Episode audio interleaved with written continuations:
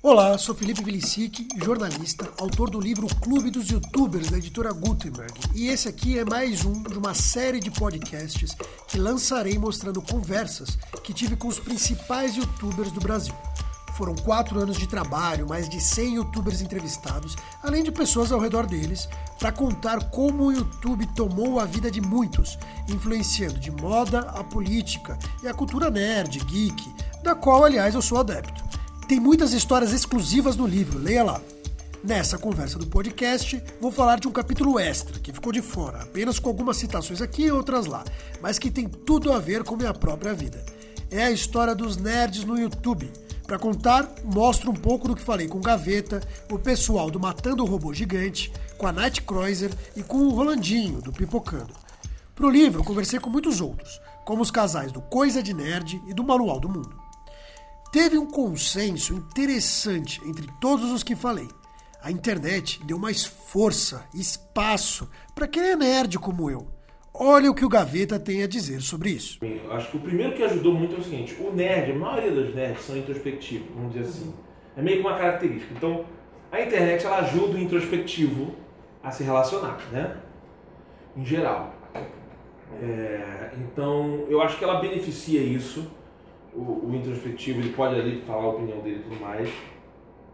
E a internet ela ajudou a valorizar o cara que saca de coisas nerds.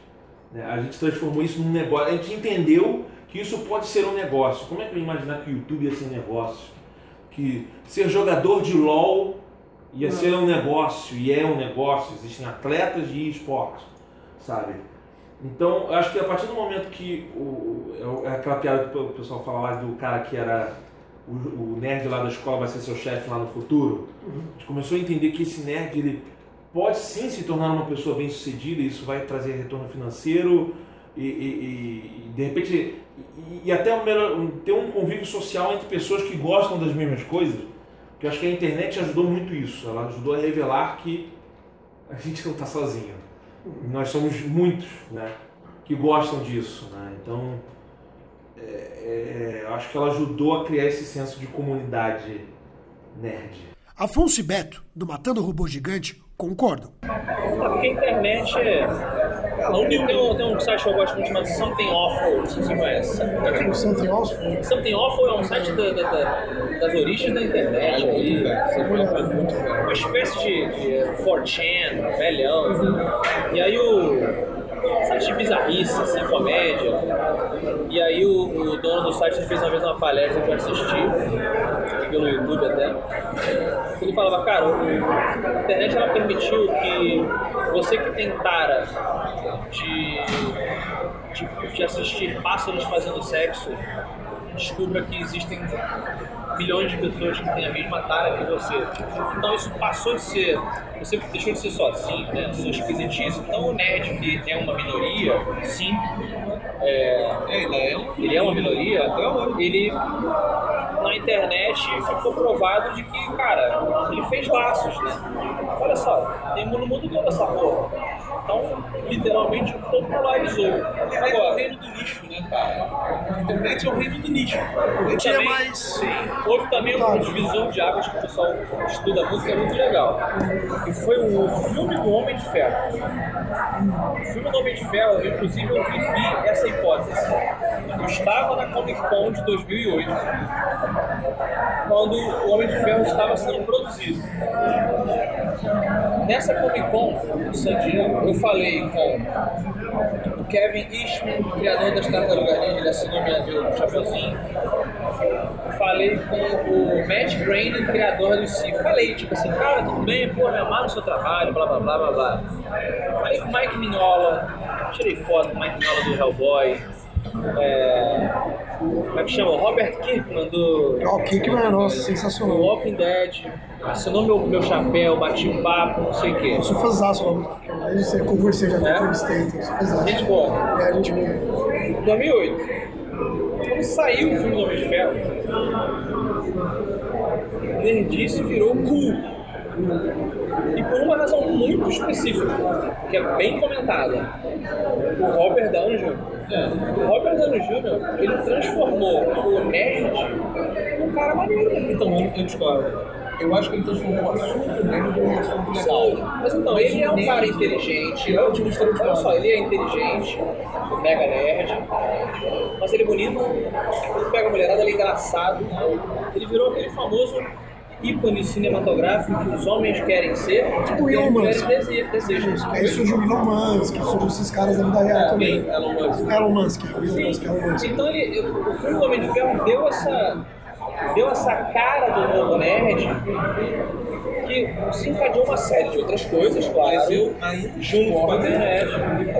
Esse papo só nerd fala. O nerd agora tá na moda, o nerd tá Eu discordo. Eu acho que o assunto, o tema nerd, o nerd ele sempre mandou no mundo. A real é essa, porque ele é o Windows, é Apple. É como tá velho, esse é um puta novo. É, mas assim, eu acho que ele manda no mundo. Mas Só ele- mandava do backstage. É, mas Agora acho ele foi é pra. não, Eu sou Homem de Ferro. Acho que não. Por isso que eu falo que é muito icônico, cara, entendeu? Não, o Homem de Ferro ele era o cara que ficava atrás das cortinas e ele fazia a coisa do clube da luta. Ele faz tudo que o mundo faz andar, você consome, mas você usou o cara quando ele aparece. O Homem de Ferro, tô falando, ele é só o Kickstarter, tem, tem várias coisas, ele é só o Kickstarter. Ele pegou o cara e trouxe e falou assim, não galera, sai, sai de trás da cortina e vai lá e fala tipo assim, I am Iron Man, sacou? Por isso que eu acho que é muito emblemático quando o pessoal analisa o lance do Homem de Ferro. Ele trouxe o cara de trás da cortina pra frente e falou, galera, ele é foda pra caralho, ele é legal. O público nerd, porém, tem opiniões fortes. É comum discordarem do que falam os youtubers. Alguns se revoltam, aparecem os haters. Assim acontece quando se um youtuber critica o filme favorito de alguém. Você não gosta de Harry Potter, de Super-Homem. O nosso é o fã chato. O nosso é o fã que quer que a gente faça o programa que ele espera. Eu acho que é isso. O nosso não, é, não, não chega a ser necessariamente o hater. É o cara que, ai, que saco, o Gaveta tá fazendo esse programa assim, que saco, o Jovem Nerd tá fazendo um programa assim, acolá, tinha que ser assim, assim, assim, e edita como tem que ser, entendeu? Eu, ainda mais o meu programa agora que é novo, eu tô sofrendo, eu sofro isso agora, porque eu tô testando formatos, né? Eu fiz uma entrevista agora com o Cid, que é um formato novo que eu fiz, loucura, vou fazer mais. E as pessoas estranham. Tudo que é muito nonsense, muito maluco, as pessoas estranham. Mas eu, sinceramente, não me importo, vou continuar fazendo. Mas, aqui, mas as pessoas te xingam, assim, como é que é? Ah, não, me xi- não, não chega a me xingar, não. Tem gente que me xinga. Eh, Já, já tive gente que me xingou porque encarou piadas que eu fiz de maneira pejorativa. Entendeu? E aí eu tive que. Eu, eu- eu não. Assim, a pessoa. Sempre vai ter alguém que vai interpretar alguma piada sua errada. Eu acho que isso é inevitável. O que eu aprendi com o Jovem- Jovem Nerd é não dar bola para isso. É fazer o teu. Fazer de um jeito que não seja ofensivo, vamos dizer assim. Pia- O humor é ofensivo sempre pra alguém, eu sei. Mas é, eu tentar não. Sei lá, não desrespeitar alguma coisa, né? Racismo, ou qualquer coisa desse tipo, homofobia, qualquer coisa desse tipo, mas. É, ainda assim sempre vai ter alguém que vai interpretar errado e eu simplesmente vou seguindo em frente. Mas o hater clássico que você está falando, tipo da Kéfera, eu acho que eu não tenho. Obrigado, obrigado. É, muito, é, muito, é muito diferente você ver de dentro, sabe? Se conhecer, porque a maioria desses youtubers, eles conhecem a gente, mais do que a gente conhece eles. Sim. A galera do YouTube ouve o podcast, consequentemente ouve a E gente. você já está há muito tempo aí? Não, nós É, somos é o maior podcast do Brasil hoje, né? Então, e o fato de dentro do Jovem Nerd também dá uma, dá uma, uma puta vitrine pra gente e tal. Então é muito engraçado, você encontra, você vê a relação, a relação com o público é diferente pra caralho. Como é diferente? Ah, cara, o público, o público do podcast, ele é uma mídia Primeiro que ele é mais velho. é de uma pessoa mais Estatisticamente velha é mais velho. sabe? É, é, você pega os dados, ele- são pessoas mais velhas. Então, e, e pessoas, assim, geralmente, são consumidores. Então, o público do podcast que a gente fala, ele é um cara que é casado, é um cara que tem um emprego, é um cara que vai comprar o que a gente está ouvindo. No mínimo tá numa faculdade, mas já tem um estágio. Esse é o. É um outro perfil. Até porque, pelo local de ônibus, muita gente ouve podcast no do trabalho, tipo, no ônibus, no carro, então você, você tem esse perfil. O YouTube não é para quem fica em casa, você tem que ver vídeo.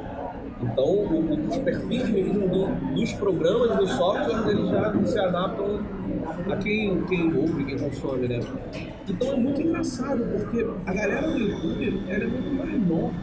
Porque você pega assim, você pega, por exemplo, é, Kéfera, Augusta, Resident Evil, é muito bom. É muito curioso isso, né? É mercado mesmo. A gente faz um evento Tive um pouco mais velho, uma galera de boa, uma galera que assim, a gente consegue, por exemplo, a gente já fez isso em eventos, fechar depois um bar gigante lá na Paulista. A gente fez um evento no cinema, fechou o cinema. Aí depois levamos todo mundo ao cinema, era? O cinema da Livraria Cultura. Aí depois levamos todo mundo para para um outro. É, uma sessão especial de Impunes, lançamento do livro, e a gente foi fazer ação e tal. Aí depois levando todo mundo para um bar. E é engraçado, porque você tem um público mais velho, você consegue ir para um bar, a galera tomar uma cerveja, você consegue trocar uma ideia. Já estiparam uma. O podcast tem haters e afins também, não? Porra! Podcast também, não só no YouTube. Mais no YouTube. Mais no YouTube. Bem mais. YouTube é melhor. Mas existe uma diferença, assim, porque no YouTube você vê que tem aquela coisa do. Por você falou, ah, vai chupar tua buceta, sei o que pela mulher. Quando é homem tem aquela coisa tipo, pô, você não entende nada do que você tá falando. Mano, que esses caras não merda." entendem nada, mano. É, esse tipo de coisa. Tem no podcast também, não? É, É igual, cara. Né? É igual. É, nesse sentido, o hater, ele. Porque o cara que reclamava disso no podcast, na maioria, era um pouquinho mais novo.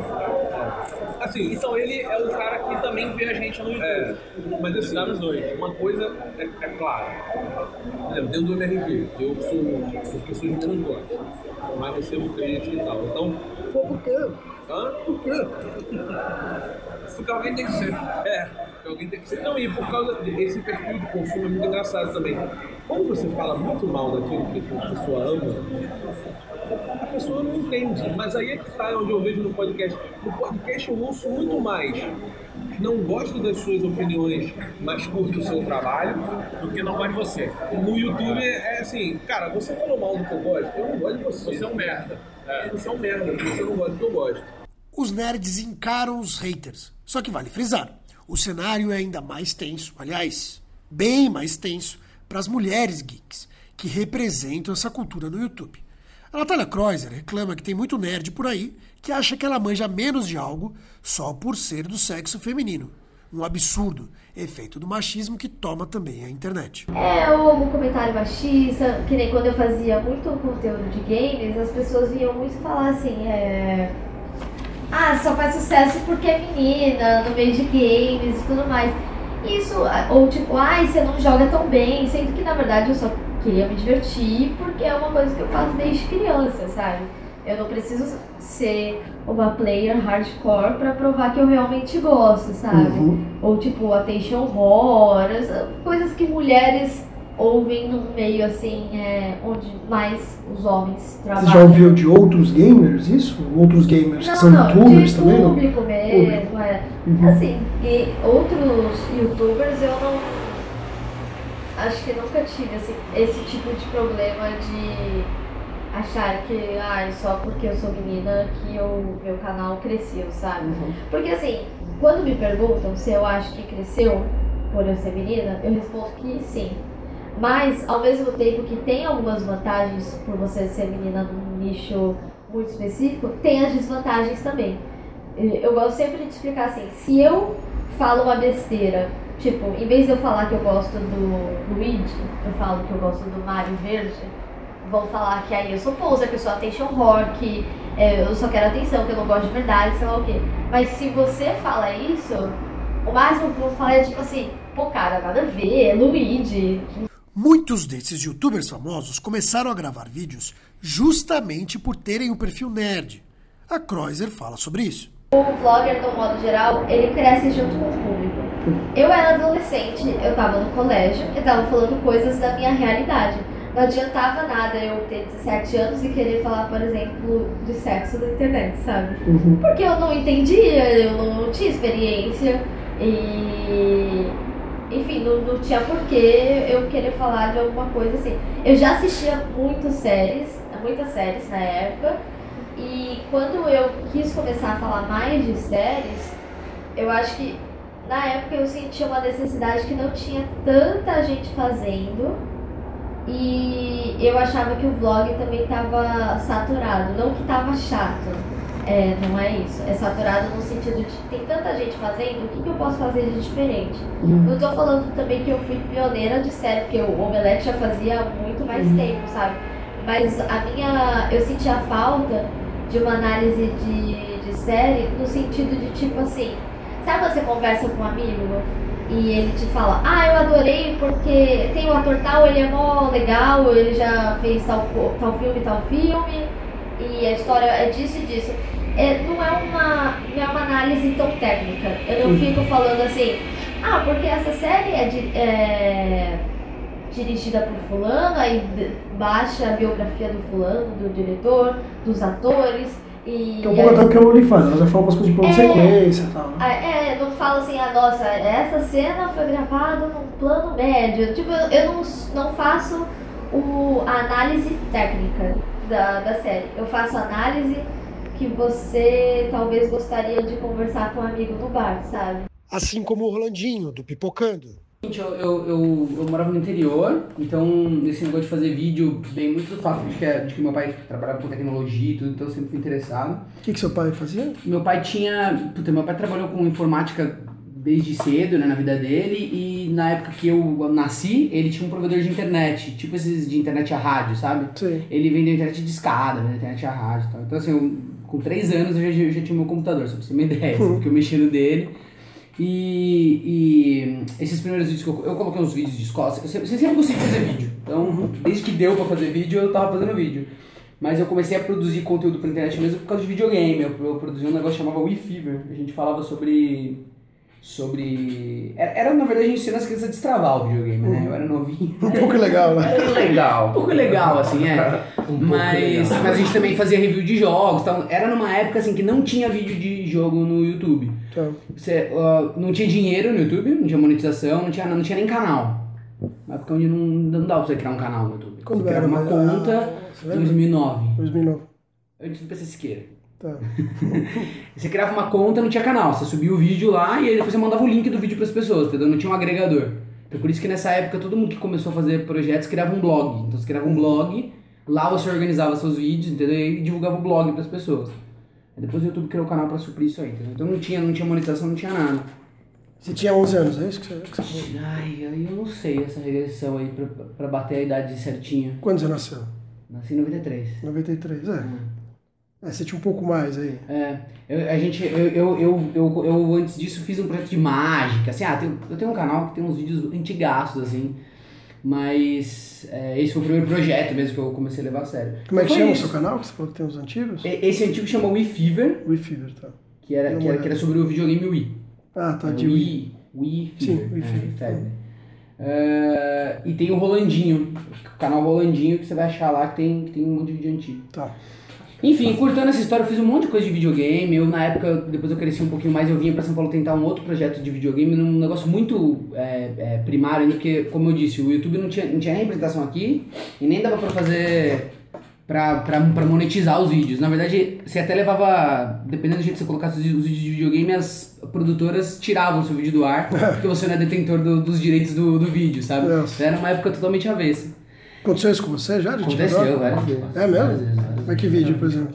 Ah, puta, dando exemplo, a gente. É, é, normalmente o que a gente tinha que fazer era o seguinte: você colocava, por exemplo, lançava um novo jogo, exemplo, o, o GTA. Eu lembro quando lançou o GTA, ninguém podia colocar o vídeo do GTA, porque a produtora tava super noiada. Precisou passar assim, dois meses pra que você começasse a colocar os vídeos e eles não caíssem mais, sabe? E tinha várias técnicas, né? Você espelha o vídeo, você muda o áudio pra enganar o robô do YouTube. Mas essas coisas do robô do YouTube também foram surgindo. Não tinha robô do YouTube, você postava o que você queria. De repente surgiu o robô do YouTube e começou a cair todos os vídeos. Então essa plataforma, o YouTube era, ele não era uma plataforma de conteúdo, né? Ele era uma plataforma para você subir vídeos, ele era mais um, um indexador, assim, sabe? Então, a gente, eu vivi essa transição dessa plataforma, que era uma plataforma só para pôr vídeos, para uma coisa que era de produzir conteúdo. E a gente já tava tentando produzir conteúdo numa época que o YouTube não ajudava ainda, sabe? Não era feito para isso. E aí, enfim, eu, eu fiz esses, esses vários projetos, é, destacando o eFever, que depois cresceu com um projeto de videogame que chamava Games Fever, que foi onde eu conheci algumas pessoas que até trabalham aqui hoje. E na época, pro tamanho que, que, que a coisa tinha, era, era, era muito legal, porque era o, era o maior que tinha na época. E aí fiz um monte de contato nessa época, porque as pessoas foram surgindo depois, sabe? Então, é, foi uma época legal. Agora, será que falar da cultura geek é um bom negócio? Os youtubers defendem que sim. Até porque esses são nerds, inclusive na hora de produzir, editar os vídeos com o máximo de qualidade. O Jovem Nerd ele sempre passou uma cara profissional. Apesar dele ser eu digo que ele foi um dos primeiros grupos, eu não sei como é que a denominação para eles, mas um dos primeiros grupos, dos primeiros produtores de conteúdo para a internet que levaram um, para um lado muito profissional. E as pessoas todas notam isso, né? O Nerdcast, ele era encarado de uma maneira muito profissional dele. Eu acho que isso é muito do, parte do, do sucesso dos caras, sabe? E eu via isso, ela também via isso. E aí, então a gente já tinha uma certa confiança que os caras, eles não eram garotos que, sabe, estavam na moda. Eles eram pessoas que estavam levando a sério. E aquilo era o ganha-pão deles. Mas o que acontece? Obviamente, eu ia sair daquilo ali para um, um cenário mais promissor, ganhando um pouco mais. Eu ia trabalhar de casa, ia ficar mais tempo com a minha filha recém-nascida. Então, assim, tudo parecia realmente muito melhor. E trabalhando no que eu amava. Eu finalmente não ia ficar fazendo trabalho chato de, de, de cliente institucional nem nada. Eu ia fazer humor, que é a coisa que eu adoro fazer. E aí realmente eu fui, trabalhei de casa, fiquei tipo dois anos trabalhando em casa e foram os piores dois anos da minha vida. É mesmo? Não? Porque Porque eu trabalhei como home office e eu sou um cara desorganizado, certo? Você já não reparou.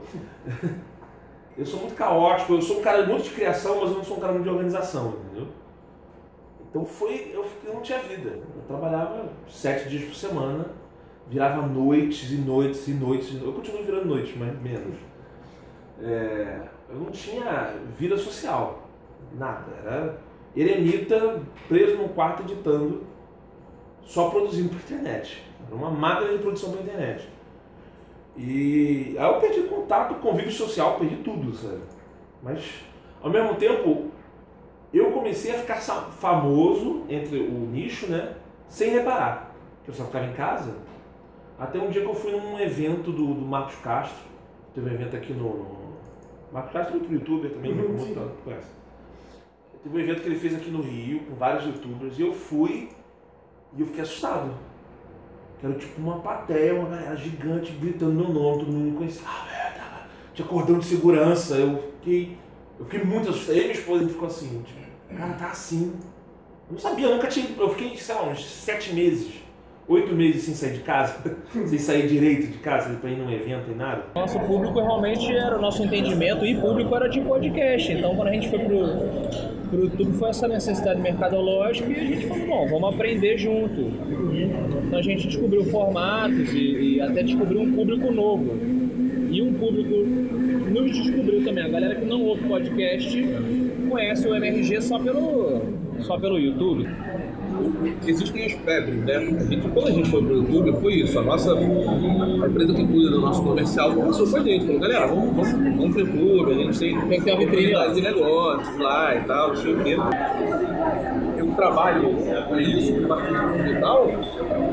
Se eu conhecesse um produto a fundo, eu arrisco muito mais um podcast de retenção de 50 minutos cara parado, porque podcast é, é indo pro trabalho, no olho chato, no metrô chato, então o cara tá prestando atenção naquilo, porque o YouTube, aquilo que a gente vê, o YouTube tem a métrica do, da retenção, cara, é raríssimo você ter uma retenção de 100%. Porque o YouTube representa essa velocidade, né? Todo mundo hoje é rápido, ninguém ninguém tem tempo para ler um livro, porque quer coisa rápida, porque o telefone vai tocar, porque tem que o WhatsApp, porque não sei o quê. É muito curioso, cara. Eu acho assim, essa migração nossa pro YouTube, ela ensinou muito. Eu, como um nerd que cresceu na década de 1990, um nerd do século passado, portanto, vejo tudo isso como uma ótima notícia. Lá no meu tempo, os valentões faziam bullying, ficavam no pé, tentavam reprimir quem estuda. Hoje, os nerds podem crescer, se dar apoio no YouTube. E assim essa cultura virou pop. É a verdadeira vingança dos nerds. Mandarem mensagem agradecendo pelo nosso trabalho em termos de pô, cara, eu tava com depressão e ouvir vocês foi muito importante porque me tirou da depressão. E muito, muito. Mas é muito, é muito recompensador e é, um, é uma parte do nosso trabalho mega importante. Gente. O cara, a menina vir agradecer e falar, pô, ouvir vocês é, me ajudou a sair de uma depressão ou de um acidente e tal. Quando eu imaginar que eu ia ter uma empresa de edição de vídeo para vídeos de humor da internet? Nunca! Eu falei, nunca, nunca vou fazer isso aqui um negócio. Eu fiz isso aqui um negócio, estou aqui com uma empresa, está crescendo. Começou com uma salinha, já tem duas salas, e daqui a pouco a gente está aumentando, isso aqui. Então, é, é um negócio, dá certo, você gostar dessas coisas, existe um público cativo para isso. E a gente não tem que se envergonhar, tem que se orgulhar, né? Mulheres, negros, gays, sabe? Grupos de minorias, que a gente descobriu que não são minorias, a maioria deles são maiorias, né? Eu acho que essa tolerância geral abrange inclusive o nerd. Você aceitar o diferente.